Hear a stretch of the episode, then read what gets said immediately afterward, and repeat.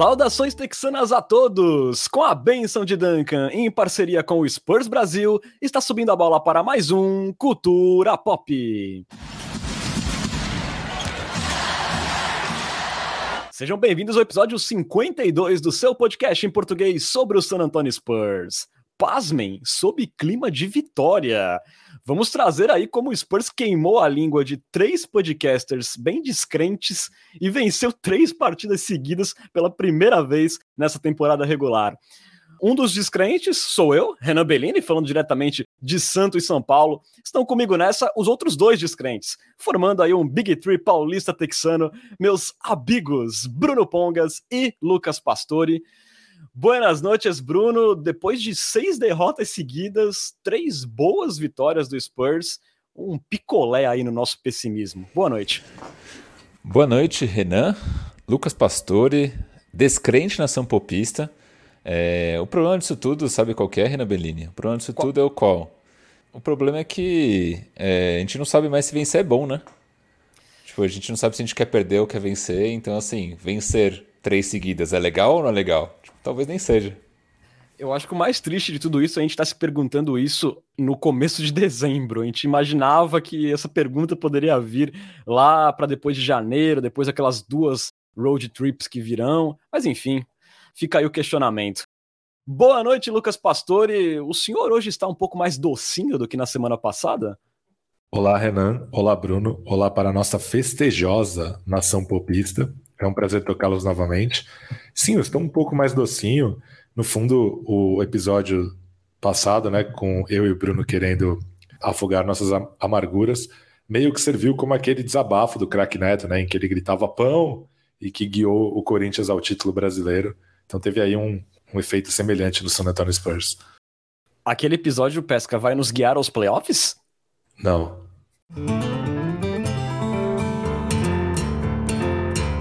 Antes da gente começar nosso papo, lembramos sempre que você pode apoiar o Cultura Pop e virar um Coyote Premium. E veja só, sai de graça se você já for um cliente do Amazon Prime. É só entrar no nosso canal da Twitch e escolher a opção Assinatura Prime, que você vai ganhar acesso a benefícios exclusivos aí, como participar do nosso grupo de WhatsApp, dar pitacos em nossos roteiros, ver nossas lives sem anúncios e tudo isso sem nenhum custo adicional na sua assinatura. E caso você não tenha o Prime, com apenas R$ 7,90 mensais, você também pode colaborar com o Culturão e ter acesso aí a tudo isso. Então, um valor mais barato que uma coca de 2 litros na padoca. Não perca essa chance de virar um Coyote Premium. Gastei. Hoje foi cedo. Para abrir o, o podcast, o que, que você gastou, Lucas Pastore? Eu gastei três, as 3 mil esporas que eu acumulei na live passada para pedir para Renan Bellini ofender Kawhi Leonard. É, um marradeiro, né, de olho junto, que é merecedor apenas do nosso desprezo. Qual foi a primeira palavra? Marradeiro. Você pode elaborar? Marradeiro, marradeiro, uma expressão aí do espanhol, né, que em tradução livre para o português significaria malandro sem vergonha. Ok. Gastando espanhol, hein, Renan Bellini? Gostamos, gostamos. É, tem toda aquela ligação do Spurs com a cultura né, hispânica, né, lá do México. Então vamos trazer um pouco aí no nosso culturão. A gente inicia aí o, o nosso episódio dando aquele recap na semana do Spurs. Como dissemos, foram três vitórias em três jogos. É, duas em casa, uma contra o Boston Celtics por 96 a 88, com o DeJounte Murray espetacular ali na reta final, e a outra contra o Washington Wizards por 116 a 89, ali com o Dark White finalmente jogando muito bem. E para fechar a semana, vitória em Portland contra ali o Blazers, que estava sem o Lillard. O Spurs ali tendo um primeiro tempo dos sonhos é, e terminando o jogo com o placar de 114 a 83. E uma curiosidade, né? Com essa vitória sobre o Blazers, o Spurs ele agora tem vantagem no confronto direto histórico contra todas as outras 29 franquias da NBA. Então aí mais um motivo para a gente se orgulhar nessa temporada difícil do Spurs. E a gente também pode se gabar um pouco que o resultado ajudou aí a derrubar o general manager do Portland Trail Blazers, né, o Neil Olshey, acabou sendo demitido no dia seguinte da derrota para o Spurs. É, bom, com essa semana aí 3-0, o Spurs agora soma 7 vitórias e 13 derrotas na temporada, ocupando a 12ª colocação do Oeste. Ali dois jogos e meio atrás da zona de play-in, onde está ali o Nuggets, e dois jogos e meio à frente da pior campanha da liga, que é o Houston Rockets. Então, Spurs ali naquele momento de bifurcação, para onde eu vou. É, Bruno, três vitórias, a gente pode dizer que há pelo menos duas contra times bem interessantes, o Washington aí numa temporada surpreendente, é, e numa delas, finalmente, com uma boa resposta no clutch time, né? O que, que você achou dessa semana? Você vê sinais de melhora ou você acha que é mais um acidente positivo que aconteceu no caminho do Spurs? Boa. Cara, dá para ver sinais de melhora, mas o que a gente não sabe é se é uma melhora definitiva ou se é só um, um respiro ali quando o time já tá à beira da morte, né? Como você disse, foram boas vitórias, né? Contra o Celtics jogando completo, né? Contra o Wizards também, tava ou completo ou quase completo. O Wizards vem fazendo uma boa campanha, era um jogo que é, eu esperava que realmente fosse ser difícil, mas desse ponto de vista surpreendeu, né? A vitória contra o Blazers não foi muito uma surpresa, porque o Blazers estava sem o Lillard e a gente até estava falando aqui no papo antes do, do podcast começar que esse time do Blazers sem o Lillard ele é bem sem vergonha. Dito isso, é, nessa sequência acho que eu gostaria de fazer aí um recap geral de estatísticas, né? A gente teve a segunda melhor defesa da sequência nesses três jogos. Lembrando que o Spurs é o 12 na temporada, então a defesa realmente foi um dos pontos que funcionou. Depois, quando a gente for passar é, pelos destaques individuais, é, da sequência, a gente vai ver que a maioria dos jogadores teve uma performance muito boa, limitando seus oponentes nos arremessos, então isso foi muito legal. É... O líder na sequência foi o Memphis Grizzlies, né? mas muito por conta daquela atuação, é, a caixa punch na vitória contra o Thunder, né? que foi aí a maior diferença da história da NBA. A gente foi o 14 melhor ataque. É... Na temporada a gente foi o décimo pior ataque, então teve aí um, uma ligeira melhora. É... Foi uma coisa boa também da semana. Quando a gente olha em, em, em, desempenho nas bolas de três, não é que houve uma mudança muito grande, na verdade. A gente foi o 12 time da sequência nas bolas de três, 36% de aproveitamento, só um e meio acima do, da nossa média na temporada, é, que é de 34,5%. O Spurs é o 15 na temporada, só para só fazer a comparação, né? A gente foi o 12 na sequência, então não é que foi uma diferença absurda. Por mais, isso porque o jogo contra o Blazers puxou para cima bastante esse número, né? Foi um jogo muito bom em bolas de três. Aqui também uma consideração que eu acho que vale a pena fazer, né? A gente, eu até comentei agora, a gente tem 34,5% de porcentagem na bola de 3. Isso é menos do que a gente teve na temporada anterior. Mas a gente, se a gente olha para a liga como um todo, o aproveitamento geral da liga também tá ruim. O, Hornet, o Hornets, que é o líder hoje, 38,3%, com esse mesmo aproveitamento na temporada anterior, estaria em sétimo. Né, seria o sétimo melhor time da bola de três. O líder na temporada anterior foi o Clippers com mais de 40% no, no, nos arremessos. Então o Spurs, assim, tá meio que na média do, da temporada passada. Muito da discussão que a gente trouxe na, na semana anterior, a gente não tem grandes chutadores, mas a gente começa a ver alguns jogadores meio que é, a melhorar sua performance nesse, nesse sentido. Né? Um dos exemplos é o Keldon Johnson. O Keldon Johnson ele partiu de um cara aí de 15, 17% na bola de 3 para um cara que está chutando mais de 50%. Na última sequência, se eu não me engano, ele chutou 57%. Então, assim, a gente não, não dá para saber se esses três jogos eles são é, reflexo de uma mudança no time, mas a gente começa a ver alguns sinais interessantes que estão aparecendo de evolução dos jogadores. Se isso vai ser sustentável no, no, no longo prazo, né? Se isso vai, por exemplo, se o Cadon Johnson vai continuar chutando aí três bolas no jogo com 50% de aproveitamento por muito tempo, não sabemos, mas são sinais positivos que acabam aparecendo. É, um último ponto que eu acho que é interessante trazer também foi que nessa última sequência, o San Antonio Spurs foi o 12 time que menos tentou mid-range. Só 9% dos chutes do Spurs foram de meia distância. Na temporada, o Spurs é o sétimo que mais chuta mid-range, 11,6%. Comparando com a temporada anterior, na qual o Spurs foi o líder no quesito, 14,6% dos arremessos do Spurs eram no mid-range. Então, assim, de novo, não sabemos se é um reflexo é, de uma mudança que, tem, que vem acontecendo aos poucos. Né? Também não sabemos se isso vai durar, mas parecem reflexos positivos é, de atuação mesmo do San Antonio Spurs em quadra. Boa. E, e para você, Lucas, você sente que essa semana pode sinalizar uma melhora? Ou você pensa mesmo que é algo que não deve se repetir muito? Eu não vejo exatamente como uma questão de melhora, eu acho que é mais uma questão de normalização, né? Então, se você olha o, o saldo de pontos médio do Spurs por jogo nessa temporada é de menos 0,2, né? É melhor que o de 13 times da NBA, inclusive de times que estão muito melhor, é, melhores colocados. Então acho que é uma questão de normalização, assim. Acho que o Spurs talvez não seja o time que é, para perder 6, 7 jogos seguidos, do mesmo jeito que o Spurs acho que dificilmente vai conseguir encaixar várias sequências de vitórias na temporada. Mas se você olha para o recorde como está hoje, né, 7-13, se eu não me engano, deixa eu confirmar aqui, 7-13, um time que ganha um a cada três jogos talvez seja é, um retrato mais, mais fiel ao que é o Spurs nessa temporada, depois dessas três vitórias seguidas, do que aquele que vinha de não sei quantas derrotas seguidas da passada. Então acho que aos poucos é uma questão de normalização mesmo. O Spurs tem sido um time que não tem sofrido muitas derrotas acachapantes, né? Tem conseguido competir na medida do possível. Então é, não acho que foi uma, uma, questão de uma melhora de desempenho que saltou aos olhos. Claro que esse último jogo foi muito fora da curva em relação aos anteriores, mas acho que é mais uma questão de o Spurs ter conseguido transformar o seu desempenho médio em vitórias, algo que ele não conseguiu fazer no, no, na sequência anterior. Perfeito. Ô Renan, ponto. Não, é só trazer um último ponto, né? Até comentei ali no comecinho do jogo falando que não dá para saber se hoje vencer três seguidas é bom ou é ruim. Por mais que o Spurs tenha vencido três seguidas, tem alguns concorrentes que nas últimas sequências acabaram vencendo alguns jogos, né? Por exemplo, o Pelicans foi um time que também acho que emendou ali há um tempo duas vitórias seguidas. Então hoje na briga ali pela pior campanha, o San Antonio, se não me engano, seria aí o sexto time. E bem parelho com outros times, né? Por exemplo, Thunder e Pelicans têm seis vitórias, o Rockets tem cinco, é, aí os piorzinhos acabam sendo Pistons e, e, Magic. Então, assim, a briga ali pela, pela pior posição ainda tá, tá viva também. Então, não é que essas três vitórias levaram a gente para um novo patamar também. Sim, é, como eu falei ali no começo, né? O Spurs está só dois jogos e meio acima da pior campanha, então continua ali bem próximo, né? Mas, sinceramente, acho que era bom a gente interromper aquela sequência de seis derrotas. É uma coisa feia, assim, que é, por mais que a gente pense em loteria, pense num, num, talento no próximo draft. É muito chato você também ver tantas derrotas frustrantes daquele jeito.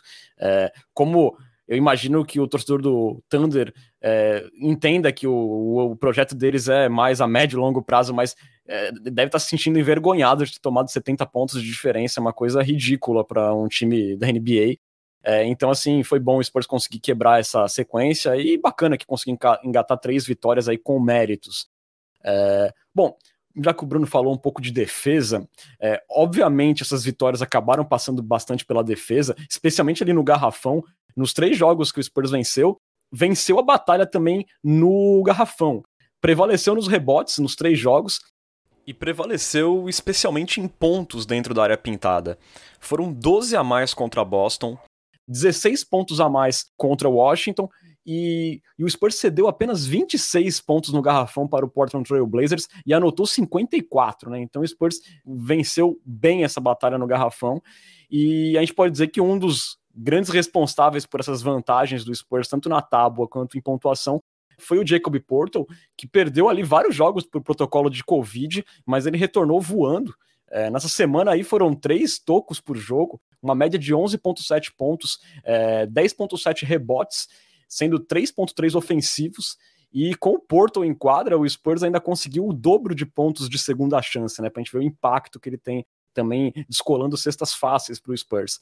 É, e contra a Portland, vale o registro, ele botou o, o Nurkic no bolso, né? O Nurkic converteu apenas um arremesso em seis tentados quando o Porto foi o marcador primário. É, Lucas, não tem muito segredo, né? A defesa é realmente o ponto forte que o Spurs tem para oferecer nessa temporada e o caminho das vitórias acaba sendo por ali, especialmente com esse protetor de aro que a gente tem no Porto, né? Sim, com certeza. É um jogador que faz muita falta. Inclusive, principalmente quando, quando ele sai, certas pessoas entram no lugar dele. É... Ele é um cara que tinha começado a temporada muito bem ofensivamente também, né? Ajudando a comandar o ataque da cabeça do garrafão. Mas ele, claro que o grande impacto que ele tem no time como defensor, ele já tinha voltado há um tempo, mas o, o próprio Greg Popovich falou que ele demoraria um pouquinho para se readaptar, tanto que ele começou vindo, recomeçou a temporada vindo do banco de reservas e tal. Mas é um cara que faz muita diferença na proteção do aro, é, nos rebotes também. Ele é um cara que usa muito bem o corpo dele para segurar rebotes defensivos, embora às vezes é, dê umas, umas amolecidas meio inexplicáveis, mas ele tem melhorado consideravelmente nisso também. E, e o, time, o time titular fica com um defensor ruim, né, que é o McDermott, mas quatro defensores pelo menos competentes. É, ainda que não seja um time muito versátil né, na hora de trocas, principalmente por causa do Potter, que é um cara que funciona melhor no drop, na hora do pick and roll, né, fechando o espaço para infiltrações e protegendo o aro. mas é um time que fica defensivamente interessante, é, consideravelmente melhor do que quando joga o Will Banks, embora o Will Banks também seja um protetor de aro é, decente, não seja esse o maior problema dele.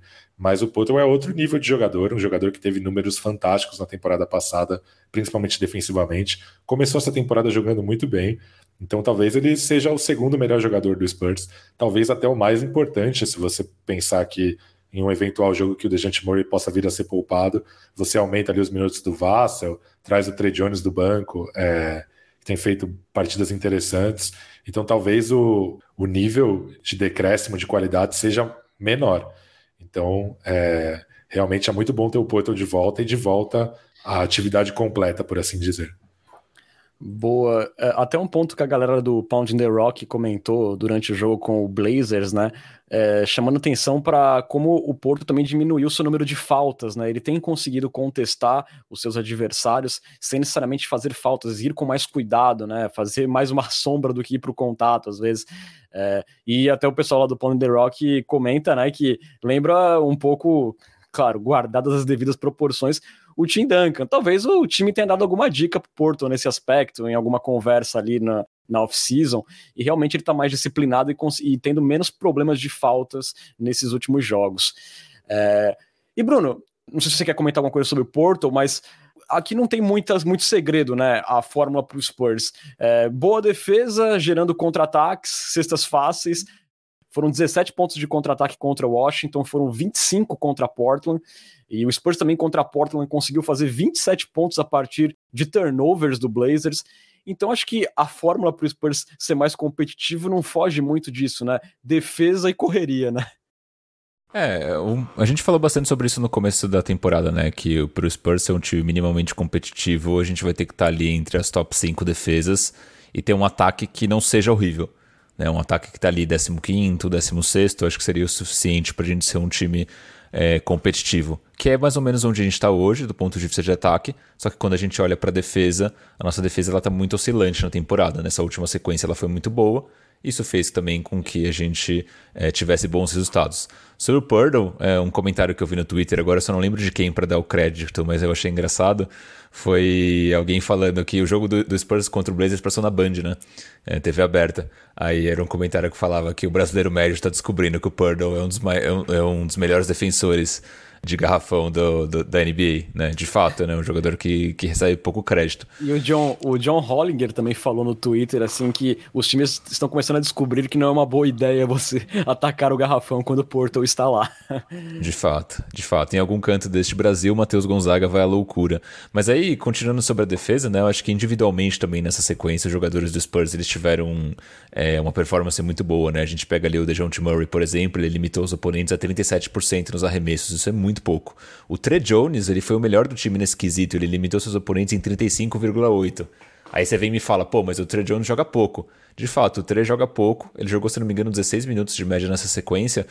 Mas ele, em média, defendeu 12 chutes por partida. Isso é bastante coisa. E nesses 12 chutes por partida, os oponentes acertaram em média 3,7. Né? Então foi um cara que está começando a ganhar espaço na rotação, inclusive. Né? Depois a gente pode até falar um pouquinho mais sobre isso.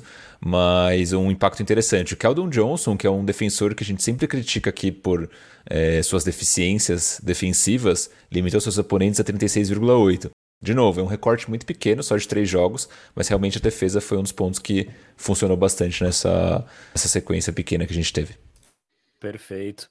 É, já que também vocês falaram um pouco do Dejounte Murray, a gente tem que falar dele mais uma vez.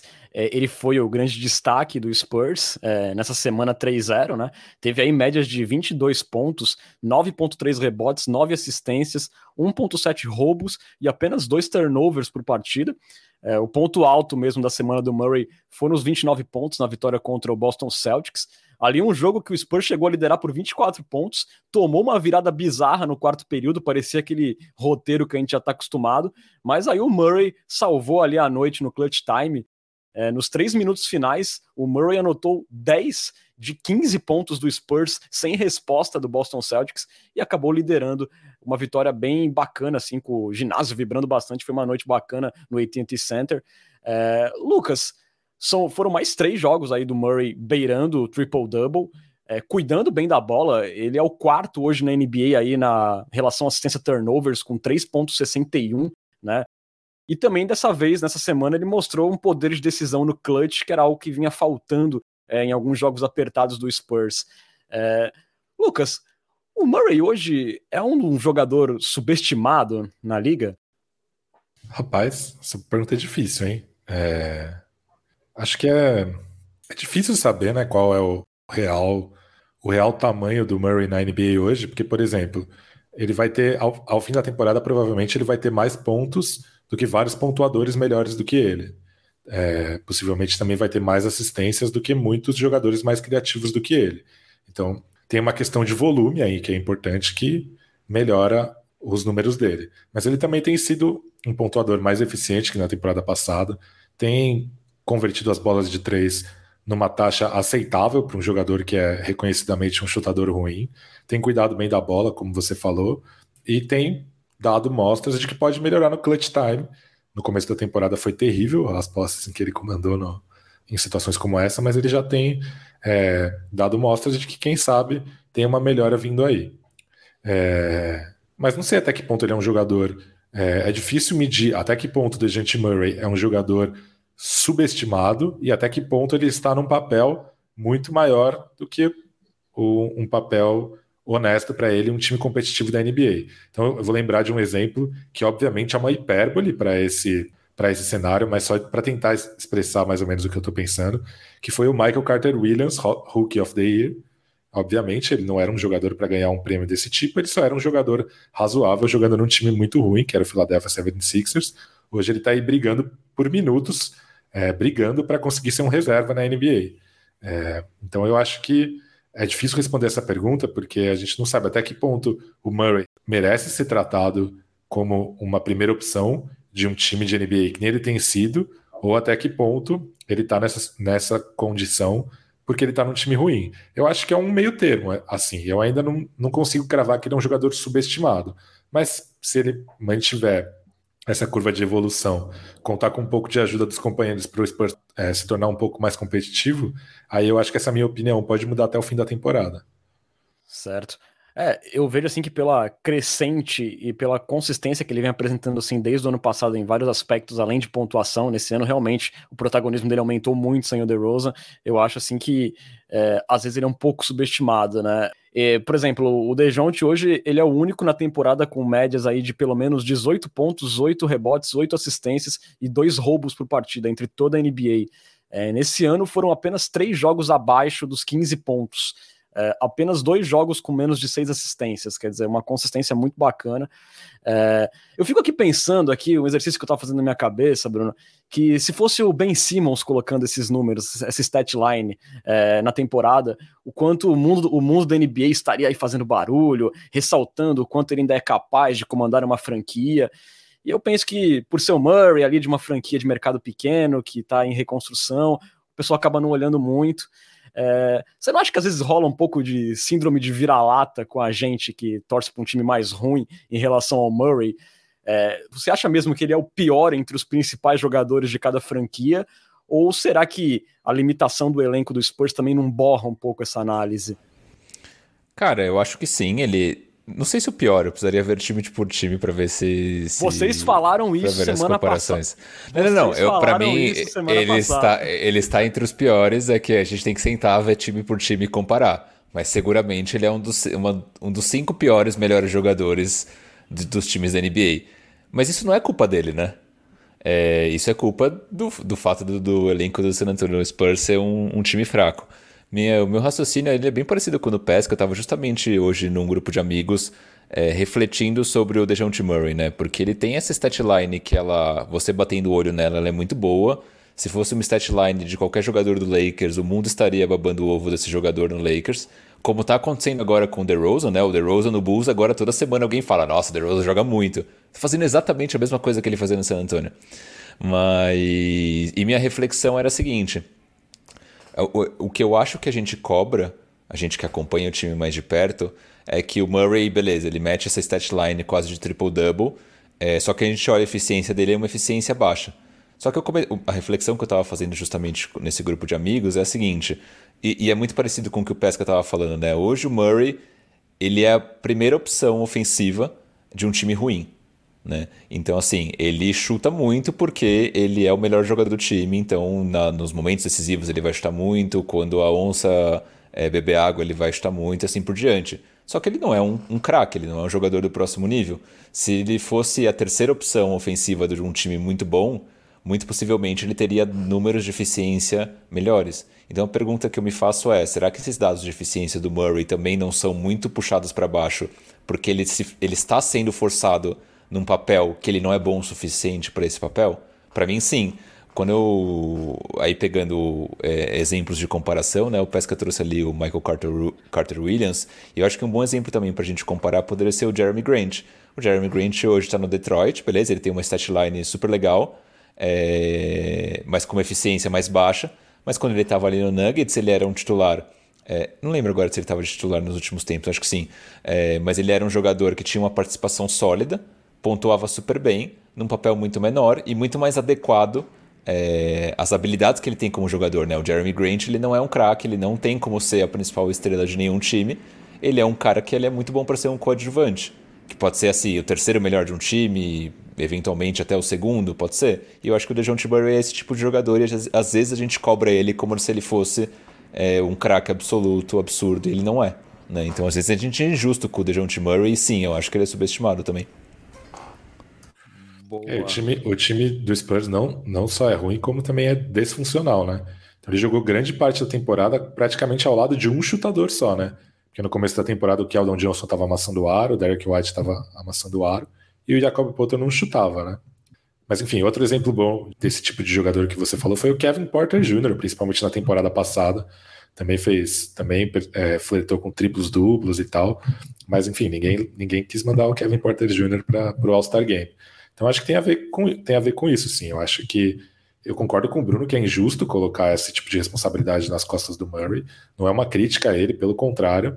É, ele tem feito bem o papel para o qual ele é designado, melhor até do que eu esperava, mas realmente hoje eu não diria que ele é subestimado. Hoje eu diria que ele é, acho que ele recebe os holofotes justos para um time ruim de mercado pequeno. Então é basicamente isso.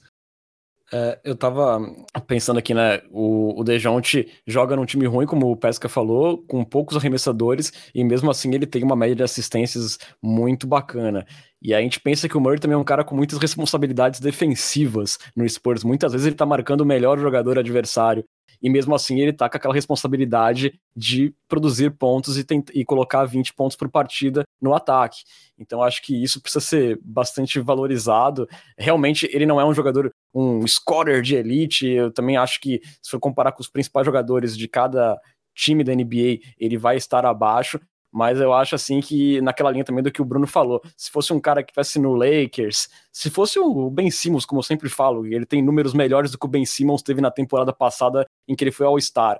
É, se fosse um outro cara com mais hype, estaria todo mundo falando e exaltando. E o Murray, às vezes, acho que eu sinto que tem uma síndrome um pouco de vira-lata, às vezes, de alguma parte da torcida do Spurs com ele. É, Vamos falar aqui, então, é, de outro ponto que o Bruno tocou na parte dos rankings do Spurs na temporada, que foi justamente as bolas de três pontos, né? Foi um ponto importantíssimo na vitória contra o Blazers. E a gente viu o Spurs nesse jogo chutando muito, né? Com uma proposta de chutar bolas desde o início da partida. Lembrando que o Spurs é o time que menos tenta bolas de três pontos por jogo, apenas 28 por partida. E só no primeiro tempo contra a Portland tentou 23 e acertou 11, né? Então, é, Bruno, a gente já falou muito aqui de vários problemas do Spurs passando pela linha dos três pontos, mas a gente viu como nesse jogo contra a Portland foi bem interessante a experiência de tentar mais, é, os acertos vieram. É, você acha que aumentar o volume de chutes aí pode ser também uma chave para melhorar um pouco o desempenho? Cara, eu acho que vai depender muito noite a noite, né? Hoje a gente tem um chutador que ele é. Um não, vai, tem dois chutadores que eles são minimamente é, consistentes, que é o McDermott e o Devin Vassell. E a gente tem outros jogadores que tem dias bons e tem dias ruins, né? A gente tem o Derek White, que é uma caixinha de surpresas, a gente tem o Keldon Johnson, que tem sido bom, mas a gente não sabe até quando. E a gente tem o DeJounte Murray, que é uma caixinha de surpresas também. Num dia em que as bolas estão caindo, como ontem, eu acho que a gente tem que continuar chutando, chutando, chutando, porque tá caindo. Mas eu acho que vão ter muitas noites também onde isso não vai acontecer. Né? Então, é, eu acho que não dá para dizer que o caminho é chutar mais, e sim analisar jogo a jogo e ver o que acontece. Né? Porque assim, onde eu quero chegar? Quando você tem bons chutadores no elenco, então, por exemplo, você tem um cara como Stephen Curry no elenco. O Curry, você sabe que ele pode errar 14 bolas seguidas, mas em algum momento ele vai fazer 5, 6 seguidas e vai mudar a história do jogo. A gente não tem um cara desse no time, né? Então acho que por isso eu não, não afirmaria que quanto mais que a gente deveria continuar chutando, chutando, chutando. Acho que depende. Bruno, só, só dar um dado aqui. Pode até ser um pouco meio forçado esse, esse dado, né? Mas foram 12 jogos do Spurs com mais de 30 tentativas de três pontos. E nesses 12 jogos, em 8, o aproveitamento ficou acima de 36%, que é um número ok. E, e em 5 desses 12, ficou acima dos 40%, quando o Spurs tentou mais de 30 chutes por partida. Então, assim, pegando esse recorte, assim, pequeno ainda, um pouco forçado, dá para dizer que os números dizem um pouco que o Spurs deveria tentar um pouco mais de arremessos. Eu, eu quero que tente cada vez mais, mas se vai ca cair ou não é difícil dizer. É, o que chamou atenção nesse jogo com o Portland é que já desde a da primeira posse, né? Não foi que o Spurs viu que estava caindo e começou a aumentar o volume, já foi parecer uma proposta desde o início. É, aliás, Lucas, é, você acha que esse jogo aí contra o Portland, né? 36 tentativas de três pontos no total. Você acha que aquele início ali pode sinalizar para uma mudança, que o time vai buscar chutar mais bolas de três pontos ali, usar mais o McDermott, é, o Vassell também, que infelizmente jogou muito pouco nessa partida porque voltou a sentir um problema na coxa. É, você acha que pode ser um sinal de mudança de postura no volume de três pontos, ou você acha que tem mais a ver com a defesa horrível do Portland de perímetro que o Pop resolveu explorar? Com certeza tem a ver com a defesa de Portland, que é, que é realmente terrível. É, mas também vejo o Spurs é, principalmente os jovens titulares, muito dependentes de confiança, né? Se a primeira e a segunda bola não caem, eles meio que param de chutar e tentam ir um pouco mais para meia distância. É... O Spurs foi o último, foi o time que menos chutou de três na NBA em três das quatro últimas temporadas. Então, é... eu, eu acho que tem que chutar mais sim. Hoje, se a gente parar para pensar, com a, com a ligeira melhora do Derek White, a, a considerável melhora, melhora do Keldon Johnson, com o Dejante Murray é, acertando em um ritmo aceitável. O Spurs tem poucos chutadores terríveis, né? Esses chutadores terríveis são o Lonnie Walker, o Nossa. Trey Jones e, e o Keita Betts Diop. É, então. E o, então, e o, Drew, e o Drew Eubanks. Não, não, não, não, não gostaria de falar sobre isso. É, então, a gente tem que lembrar que o arremesso de três ele é mais mais valioso, né? Então, mesmo, talvez, é, muitas vezes, um chutador medíocre de três é mais valioso como pontuador do que um chutador de razoável para bom de meia distância. Então, eu acredito que sim, eu acredito que o Spurs já tem material humano para chutar mais, independentemente de uma melhora de, de desempenho.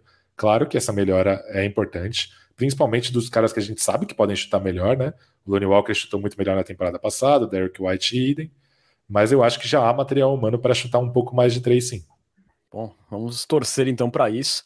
É... Ô Renan, posso trazer uma estatística curiosa que eu tava, tava vendo ali no site da NBA? Manda. O Keldon Johnson, que era um, um antigo mau chutador de três, mas que por algum motivo melhorou bastante na temporada, ele tem 1.12 é, pontos por posse de bola em arremessos de catch and shoot. De catch and shoot não, desculpa, de spot up, né, que é aquela bola que ele recebe paradinha e arremessa. Isso coloca ele à frente de jogadores como Tyler Hero, é, Buddy Hilde, que são dois jogadores aí reconhecidamente é, famosos por seus chutes de três, e à frente de Stephen Curry. Olha só. pois é, me surpreendi também quando eu vi esse dado. Então. É, só, que, é, só talvez... queria deixar isso aí no ar. Talvez não, não seja um dado, um dado que embase muito, mas, mas valeu a curiosidade, Bruno. Valeu a curiosidade. Eu, eu confesso que eu preciso de mais tempo para colocar o Keldon Johnson como um arremessador decente, pelo menos. Eu ainda quando a bola vai para ele, para mim ainda é uma caixinha de surpresas que vai sair, sabe? Pode sair um arremesso lindo, como pode sair um airball. Eu ainda ele tem melhorado. Até a mecânica dele, se a gente for comparar, então, com a temporada passada, que a bola batia no placar eletrônico antes de descer para sexta, ela melhorou. O Chip Indland tem feito algo ali, com certeza. Mas para mim, ele ainda é um cara assim que não consigo confiar. Né? Não, confio zero também. Foi uma grande brincadeira essa estatística, mas eu, me chamou a atenção. Não, foi maravilhosa, maravilhosa. Mas tem sido, tem sido um fenômeno recorrente. Já faz bastante tempo os caras voltarem do Team USA chutando melhor, né? Isso, inclusive, foi muito bom pro, pro pessoal que se juntou depois no Miami Heat, né? Pro LeBron, pro Dwayne Wade, depois pros caras do Celtics, né? O Kemba Walker, o Jalen Brown, o Jason Tatum. Então, não seria um caso isolado, né? Então, mas não sei se essa melhora tá atrelada ao Team USA, porque o começo de temporada do Keldon foi tenebroso na de três, né? Tipo, dizem que o Chip England tá fazendo um trabalho ali com ele, então não sei a que acreditar esse sucesso, mas que de fato aparentemente tá funcionando. Ó, passados esses anos todos, eu acho que o Keldon tem um, um melhor professor possível para arremesso, que é o Chip Indland, todo mundo reconhece isso.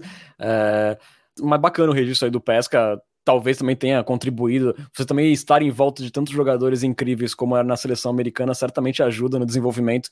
E o Pop certamente levou o Keldon pensando nisso. É, rolou ali um pouco de favorecimento. Faz parte. É, e já que vocês é, tocaram no, no Derek White, né?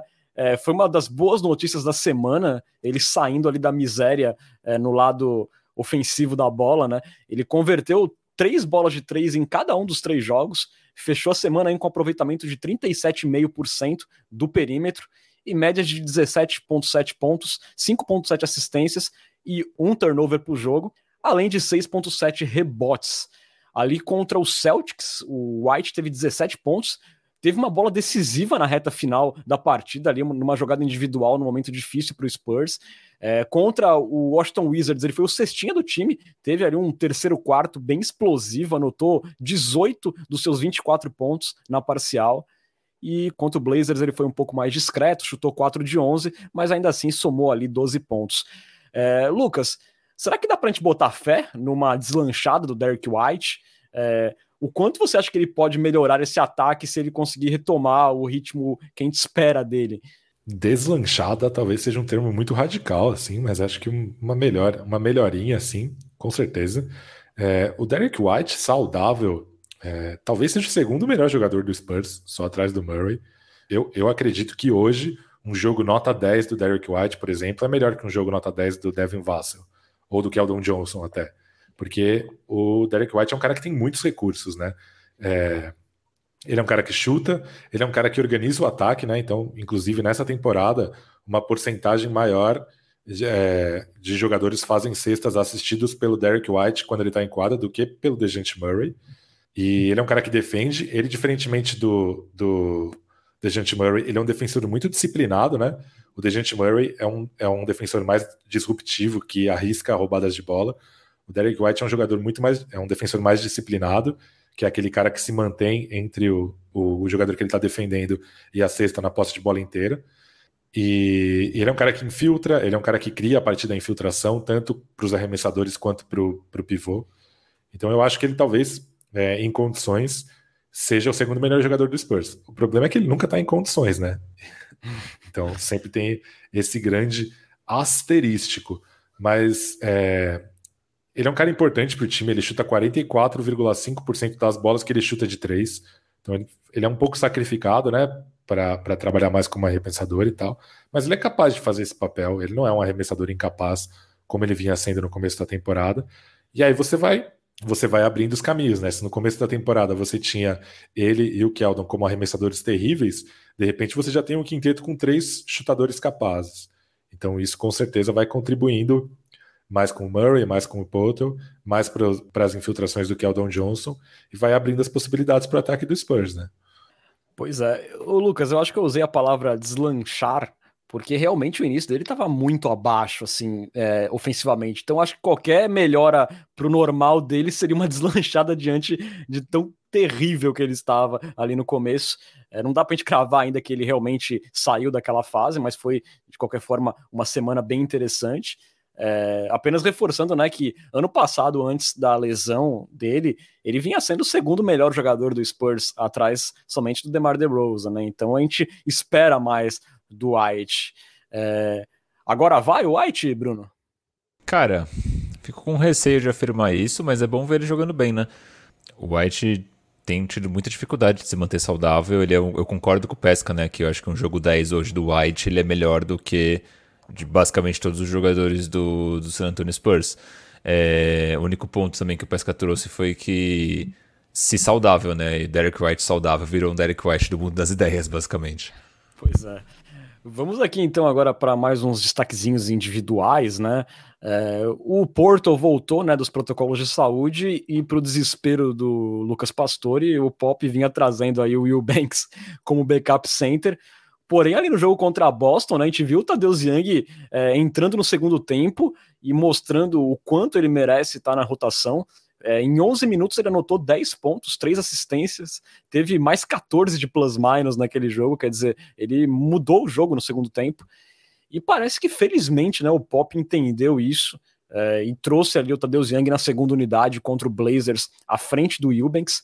O Young no jogo com o Blazers até cometeu alguns erros ali, mas ainda assim anotou oito pontos, conseguiu duas roubadas. É, então aqui vai mais uma pergunta, meu queridíssimo Bruno Pongas. Agora vai o Pop contra Deus Young na segunda unidade, depois dessa partida contra Boston?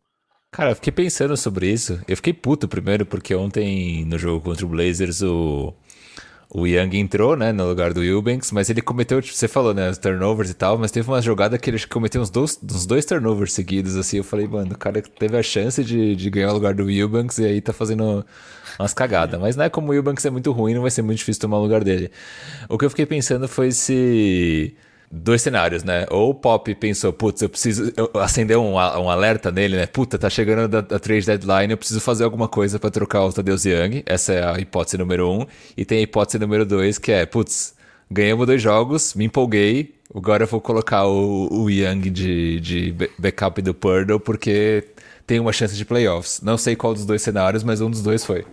Fica aí o mistério. Você tem um palpite, Lucas Pastore? Ah, meu palpite só é que não é possível, né, cara? Não é possível que, que, que as coisas funcionem de uma maneira diferente do que isso. Cara, nessa temporada, enquanto Tadeusz Young tá em quadra, 26,4% das cestas do Spurs são com assistência dele. É um número muito surreal para um pivô, para se ter uma base de comparação. Esse número é de 22% com o Derek White, por exemplo, que é um jogador super criativo.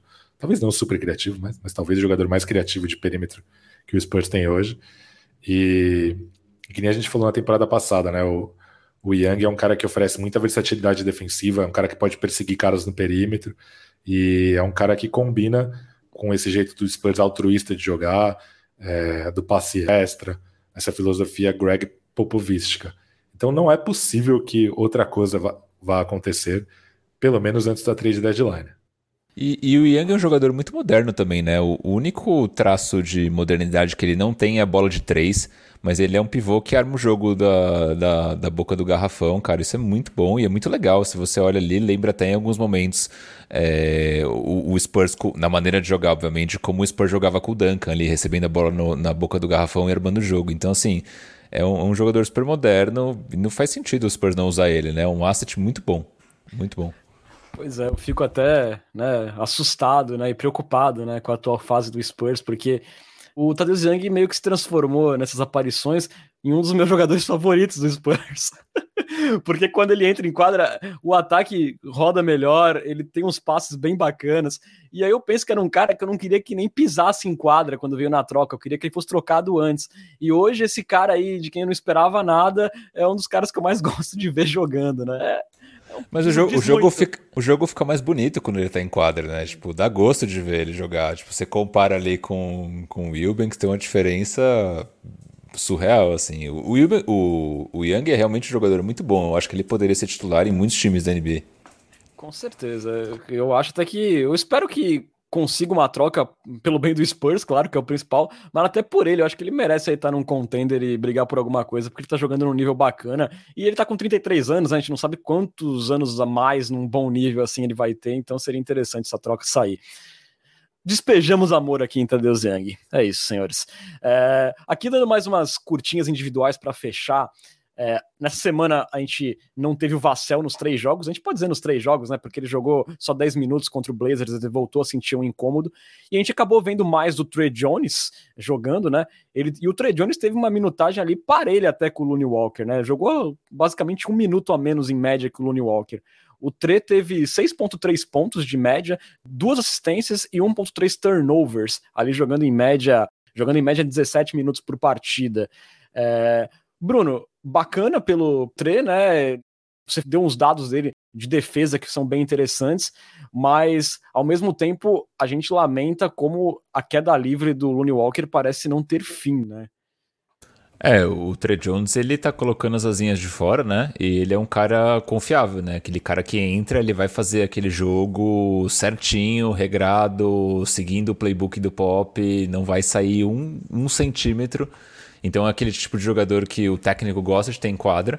E o Looney Walker é o Looney Walker, né? Ele teve aí 6,7 pontos de média na última sequência, chutou 36% de quadra, 27% na bola de 3, tipo, horrendo. E aí eu comecei a dar uma analisada nos números de minutagem do Walker, né? E parece que eles estão caindo, né? Vendo, vendo dados.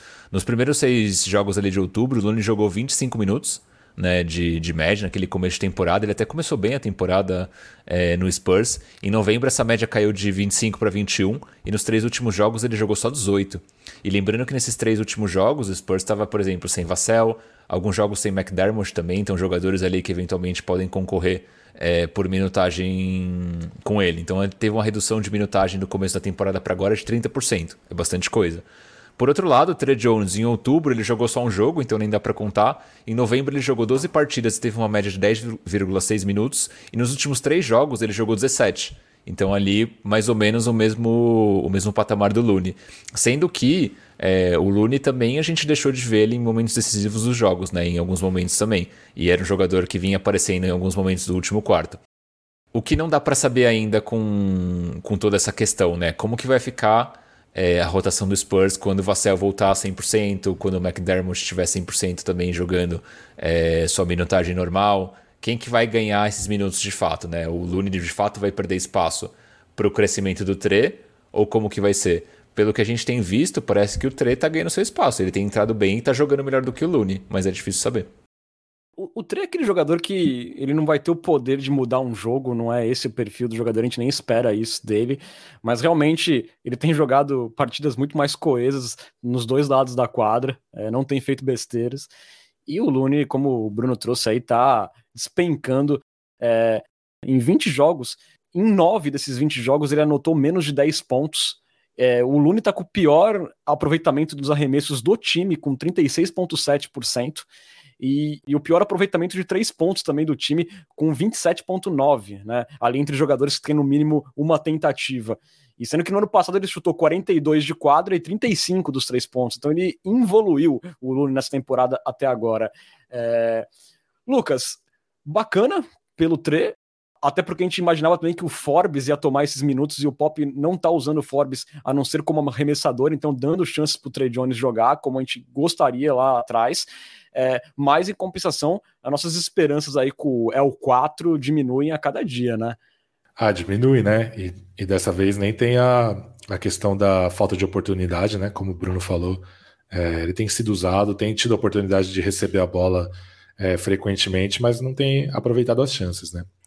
Enquanto isso, o Trey Jones é um, ele é um defensor muito tenaz, né? Ele até, até lembra é, o jeito do Perry Mills de marcar com aquelas peitadas que ele dá nos armadores adversários.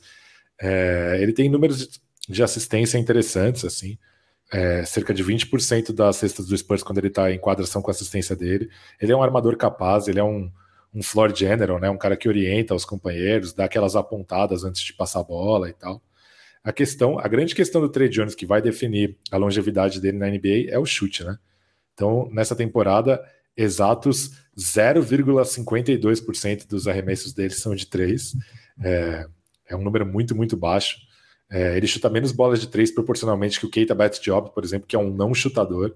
Então, é, eu acho que isso vai definir o futuro dele, basicamente porque ele, é, apesar de ser um jogador capaz, de ser um defensor é, competente, ele simplesmente não é bom o bastante para ser o condutor de bola primário de um time competitivo. Então ele precisa urgentemente desenvolver uma bola de três para conseguir é, jogar ao lado de outros ball handlers, né?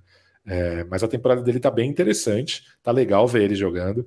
É, ele é um cara que parece muito bem entrosado com o núcleo jovem, né? O pessoal gosta dele, comemora quando ele faz coisas legais e tal. É, parece ser um cara de grupo.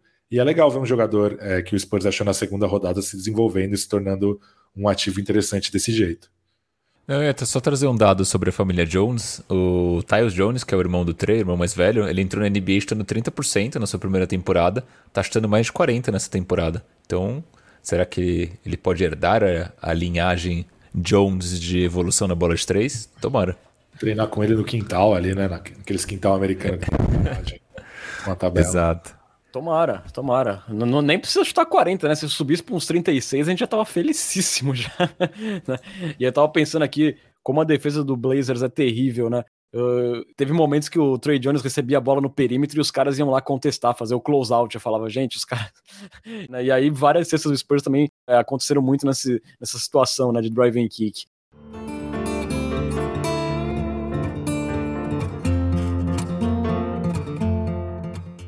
Vamos agora falando da sequência do San Antonio Spurs, que terá pela frente aí só as duas melhores equipes da temporada e ainda por cima na estrada. Sábado, o Spurs encara um Golden State Warriors lá em São Francisco, que só perdeu três jogos na temporada, e na segunda-feira vai até o Arizona encarar o Phoenix Suns, que vem numa sequência modesta de 18 vitórias seguidas, maior sequência da história da franquia. Aí só isso para o Spurs começar a sequência. E de quebra, no dia seguinte a esse jogo com o Suns, tem confronto contra o New York Knicks, dessa vez em San Antonio. O Knicks, que é o décimo colocado no leste, perdeu seis das últimas dez, aí vem no momento de oscilação. É, meu querido Bruno Pongas, é, o que, que, a gente pode esperar? Qual o seu palpite para essa semana? É, é, bem difícil imaginar. Teria que acontecer aquelas hecatombes, né, para o Spurs vencer um desses dois primeiros jogos. É, eu acho que o Suns joga sem o Devin Booker, né? Não tá machucado? Tá machucado. Mas mesmo assim eu... eles ganharam, eles ganharam do Warriors já sem o Devin Booker. eu vou de 2-1, vou usar aqui, vou fazer a linha otimista. Como assim 2-1? É, não faz nenhum sentido a nossa linha de palpites aqui no Coyotes. De quem que o Spurs vai ganhar? É, além, do, além do Knicks. Eu acho que perdemos de Warriors, ganhamos do Knicks e do, do Phoenix desfalcada. A gente, vai quebrar a gente vai quebrar a sequência histórica do Suns, é isso. Tô confiante que o Suns é nosso freguês. Perfeito, hein? Nossa senhora. Nepopop tinha que estar tá ouvindo isso. É... E você, Lucas Pastore? Você vai aí na mesma linha de otimismo, é... até irresponsável de Bruno Pongas? Sim, eu vou na mesma linha de otimismo do Bruno e vou apostar num 0-3. Vamos aqui variar. Eu vou aqui de 1-2. Eu acho que a gente perde para Warriors e Suns e ganha do, do Knicks aí numa resposta de volta ao AT&T Center. Semana passada ninguém ganhou, né? Ninguém apostou em 3-0, obviamente. Vamos ver semana que vem. Temos aí. Tem, alguém deve ganhar semana que vem. Acho que é muito difícil de fugir disso. Querem é... o placar do Coyotes ou não? Como é que tá o parcial aí? Manda aí. Parcial tem Renan Bellini com dois pontos, Bruno Pongas com dois pontos, né? Um ponto é um acerto. Lucas Pastore com um ponto. Na última rodada, Fizemos zero pontos, todos nós. Quem imaginaria o 3-0 do Spurs? Pois é. Bom, galera, partindo agora para aquela nossa conexão gostosa com Austin, está na hora da. De ligue? Eu ligo. Muito bom, a vinheta mais sensual da Podosfera Brasileira, é, powered by Lucas Pastore. É, rapidinho, G-Liga eu ligo, foram três jogos, né? duas derrotas e uma vitória. Perdemos duas do Memphis Hustle e ganhamos do Greensboro Swarm.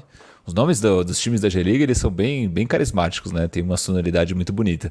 É, vou passar rapidinho só pelo, pela média do, dos jogadores do Spurs na temporada né, que é o Josh Primo. Então ele está com uma média de 17 pontos, com 41,3 é, nos arremessos de quadra e 30,2 nas bolas de 3. Ele caiu bastante no, no aproveitamento de bolas de 3, o Primo, porque os últimos jogos dele foram bem ruins, na verdade. 2,1 rebotes, 4,5 assistências e o lado ruim do Primo que ele está cometendo bastante turnover, 4,1 por jogo também. Então, vendo aí um comentário rápido sobre o Primo, é, Acho que faz parte da evolução dele, né? Ele tá meio que solto para fazer o que quiser, mas isso está levando, obviamente, ele a cometer muitos erros, né? Então é um jogador jovem, já era esperado, mas ainda está longe de ter uma dominância na G-League.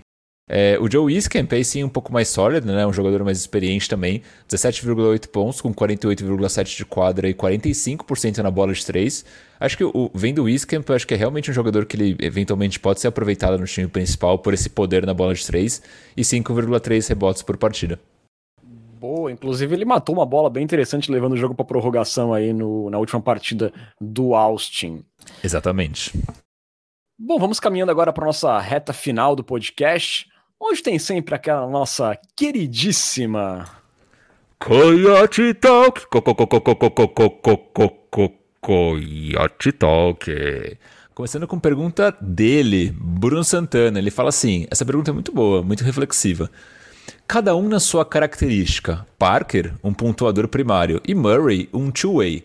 Eles lideram a armação de duas gerações comple completamente opostas quando falamos em vitórias, mas seriam eles jogadores do mesmo nível? Olha aí a polêmica lançada. Se invertêssemos as épocas, acham que teríamos o mesmo resultado? Interrogação. Um Big Three com Murray, Manu e Duncan e um time medíocre liderado pelo Parker. Aos 25 anos, eles estavam no mesmo patamar de desenvolvimento? Interrogação. Reflexões jogadas ao ar, quero ver a resposta de vocês. Eu acho que talvez o decréscimo na geração do Big Three não fosse tão grande, porque o Duncan era o melhor jogador. Talvez o Ginobili fosse efetivado como armador principal daquele time. Em vez dele virar um sexto homem, ele jogaria mais minutos como titular e o Murray fosse uma espécie de sexto homem. Mas para mim, não são jogadores do mesmo nível e com certeza o Spurs hoje estaria bem melhor se tivesse o Tony Parker como franchise player. Tanto que o Parker, né, no auge, ele tava assim absurdo. Naquele ano de 2007, ele era um dos melhores armadores da NBA, competia ali com o Chris Paul, com o Steve Nash, tinha ali uma discussão de quem era o melhor armador. E a gente não consegue comparar o Murray hoje com os melhores armadores da liga, né, como a gente conseguiu com o Parker. E era um jogador assim com ofensivamente no auge com muito recurso assim. Um prime Parker, eu acho que o Spurs estaria melhor do que do que hoje com o Murray. É, eu concordo com vocês, por mais que o Pesca goste de falar que eu não gosto de Tony Parker, é... é, eu acho que o Parker no auge foi um jogador muito, muito, muito, muito bom e o Murray hoje é um bom jogador, apenas, por enquanto, né? Pode melhorar. Mesmo com os problemas que o Parker tinha na defesa, né? É, que isso é uma coisa que o Murray é muito melhor que ele, isso aqui é um consenso, mas acho que ofensivamente o Parker era muito mais rico, né? Exatamente. E financeiramente também, imagino. É... O Lucas Arruda comenta, vendo a casa julgando pela casa dele no, no, no documentário, né? Lucas Arruda comenta assim: Quais times vocês estão gostando de acompanhar nessa temporada? Os palpites de campeão de vocês mudaram ou continuam os mesmos? Quais seriam? É, vamos pergunta por pergunta. Que, quais times vocês estão vendo mais além de San Antonio? Cara, eu tô vendo mais o Warriors, porque por alguns motivos, um que eu sempre tive uma simpatia pelo Warriors por causa do Stephen Curry, e segundo que os jogos são mais tarde, né? Então dá tempo de você pegar ali pelo menos o segundo tempo inteiro. É, e tá correspondendo às minhas expectativas. Eu apostei no Warriors campeão da Conferência Oeste antes da temporada. Eu tô vendo bastante é, Warriors também. Tô vendo bastante Nuggets, porque eu amo Jokic. Tô vendo Chicago, acho que tá um time legal de assistir. Tô vendo um pouco de Miami também, que tá um time interessante. E estou fazendo o que eu nunca esperava fazer na minha vida, que é assistindo Cleveland Cavaliers. Em relação ao palpite de campeão, eu não lembro qual foi meu palpite, então eu não tenho como afirmar que eu o mantenho. Mas se eu tivesse que apostar hoje, eu apostaria em Brooklyn Nets campeão. Foi o seu palpite. Ok.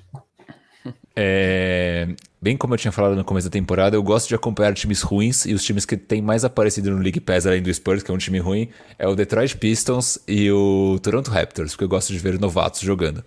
Exótico, exótico, Detroit Exó Pistons. É, exótico. E o palpite de campeão seu? Foi, foi Lakers seu palpite de campeão? Tinha sido Lakers, Lakers tá, tá, tá mal, me, tá mal. Eu tô me divertindo tanto, porque vocês dois colocaram o Lakers campeão da Conferência Oeste, e eu Sim. peguei tanto no pé, e olha só o que tá acontecendo. Sim, eu vou manter o Leicão, vou, vou, vou... Tô Vai crendo manter? que eles vão, vão melhorar, vão melhorar, vão melhorar. Tá certo, Espero então. que não, mas vão melhorar. Deixa eu colocar aqui outro time que eu tenho visto também. Eu gosto de ver o Charlotte Hornets, porque é divertido, o Miles Bridges tá jogando pra caramba e o narrador é completamente maluco. Esqueci desse, o Hornets é um time que eu tenho visto um pouquinho também. É... Mas tenho tido pouco tempo de acompanhar outros jogos que não do Spurs, então é, tô mais focado em Spurs mesmo. E só uma observação: o Warriors está jogando muito bonito. Além das vitórias, está sendo prazeroso assistir o Warriors jogar aquele ataque se movimentando. Jordan Poole comendo a bola, realmente está bem legal. Tem até o Gary Payton também, né? Tá, muito tá Sim, isso daí já deve ter. Já, já deve, no berço devia ouvir, ouvir o pai falando defesa, defesa, defesa, defesa, e o cara é um carrapato, velho. Exatamente, exatamente. É, Adriano Wustro pergunta assim: na opinião de vocês, a melhor opção para a reconstrução da franquia é o tanque ou recrutar via free agency? É, creio que ficar nesse soft tank que estamos no momento é a pior opção, pois corremos o risco de a longo prazo nos tornarmos um Wolves ou um Kings. E aí? Acho que a gente falou bastante, né, dessa questão é, sobre o caminho mais correto para o Spurs, ou mais plausível para o Spurs voltar a ser competitivo. Eu acho que das duas opções que ele deu, eu acho que seria o tanque, né? Porque eu, eu vejo o Spurs conseguindo se levantar via draft. Mas, mas também aquele tanque descarado que nem do, do Thunder, né? Também não é muito bacana. Mas, mas eu acho que entre as duas seria o tanque. Eu responderia draft sem tanque. Que também é possível graças à ruindade do Spurs. Exatamente, que é o caminho que a gente aparentemente está seguindo, mesmo sem saber. É...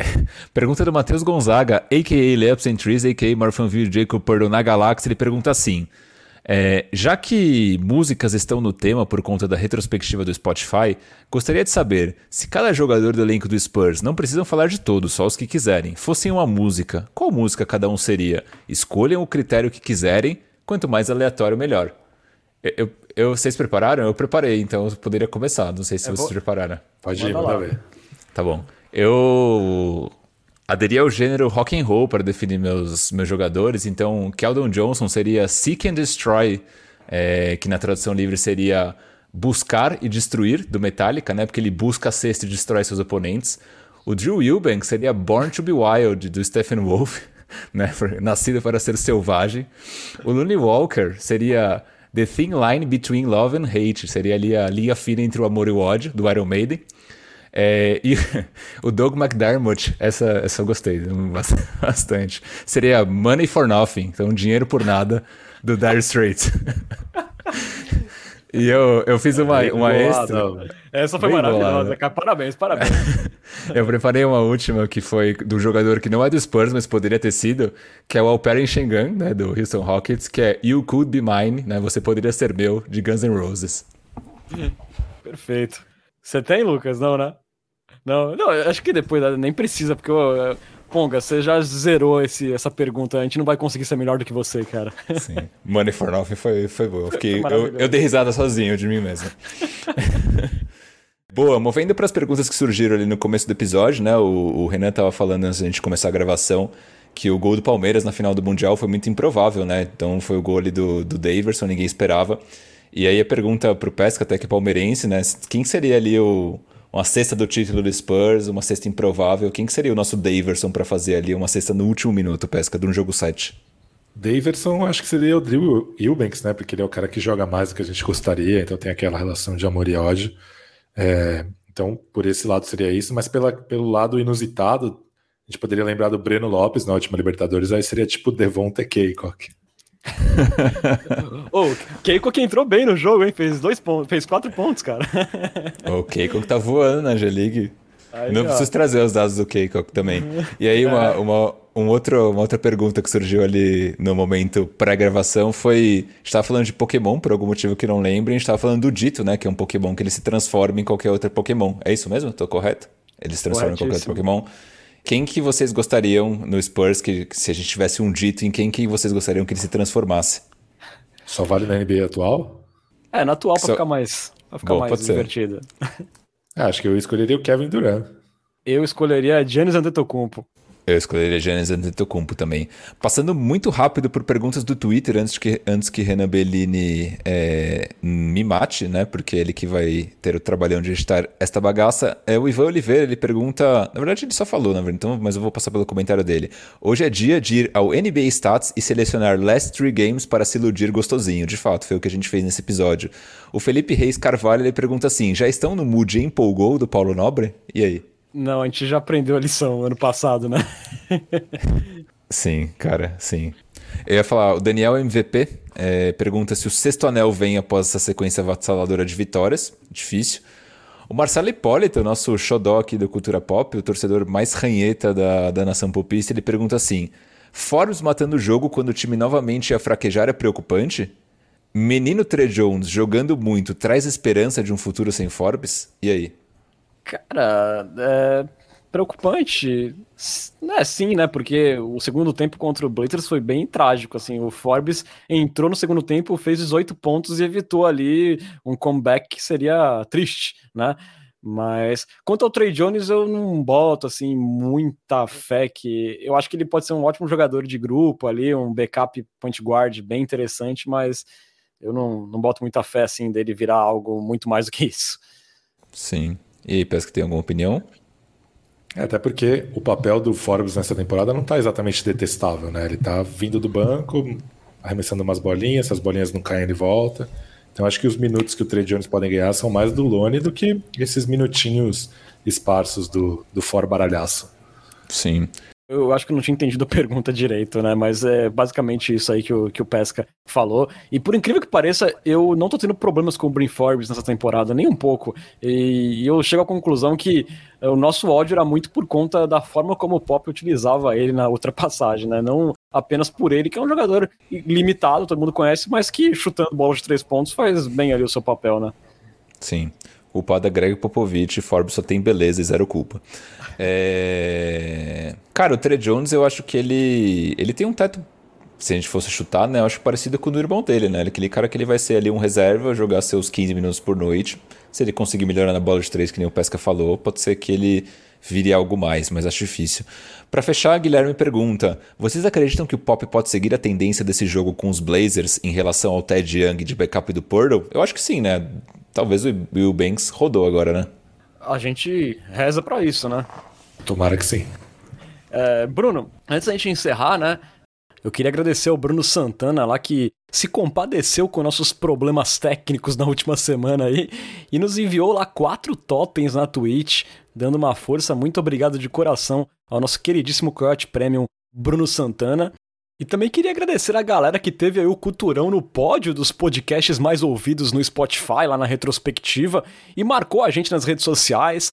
Um abração aí pro Igor Bezerra, pro João Lort, pro Lucas Arruda, Rodrigo Piloto, Vitor Moraes, Felipe Ito e pro Guilherme Raposo, que mandou uma mensagem lá muito bacana no inbox do Instagram e pediu um beijo e um desejo de boa sorte pro Vascão.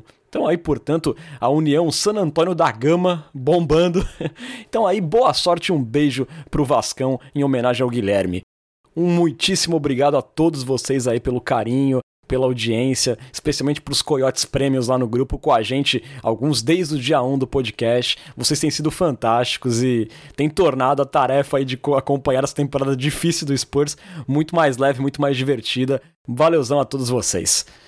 E, e aqui para fechar, senhores, aproveitando esse momento spot pop, é, na retrospectiva aí, quem foram os campeões dos senhores em podcast e música? Começando por Bruno Pongas.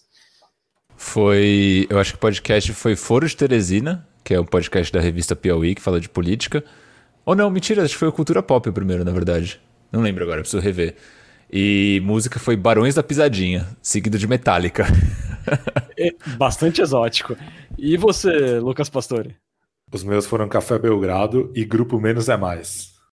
Perfeito. O meu campeão foi o Bola Presa e musicalmente foi Billie Eilish. Bom, você pode seguir o Cultura Pop nas redes sociais. Estamos no Twitter, no Facebook e no Instagram, no arroba Cultura Pop Pod.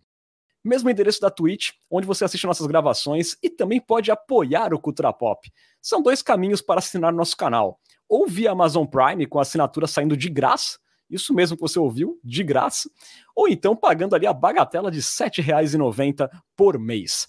Das duas formas, você vai virar um Coyote Premium, que terá acesso a benefícios exclusivos, como participar de um grupo de WhatsApp, dar pitacos em nossos roteiros, mandar perguntas em áudio para Coyote Talk, também ganhar emotes exclusivos e assistir às lives sem anúncios na Twitch. Qualquer dúvida aí sobre a assinatura é só procurar a gente no inbox. E registrando também que o Cultura Pop é uma parceria com o site Spurs Brasil, que desde 2008 é a sua fonte de notícias em português da franquia Silver Black. Acesse lá spursbrasil.com.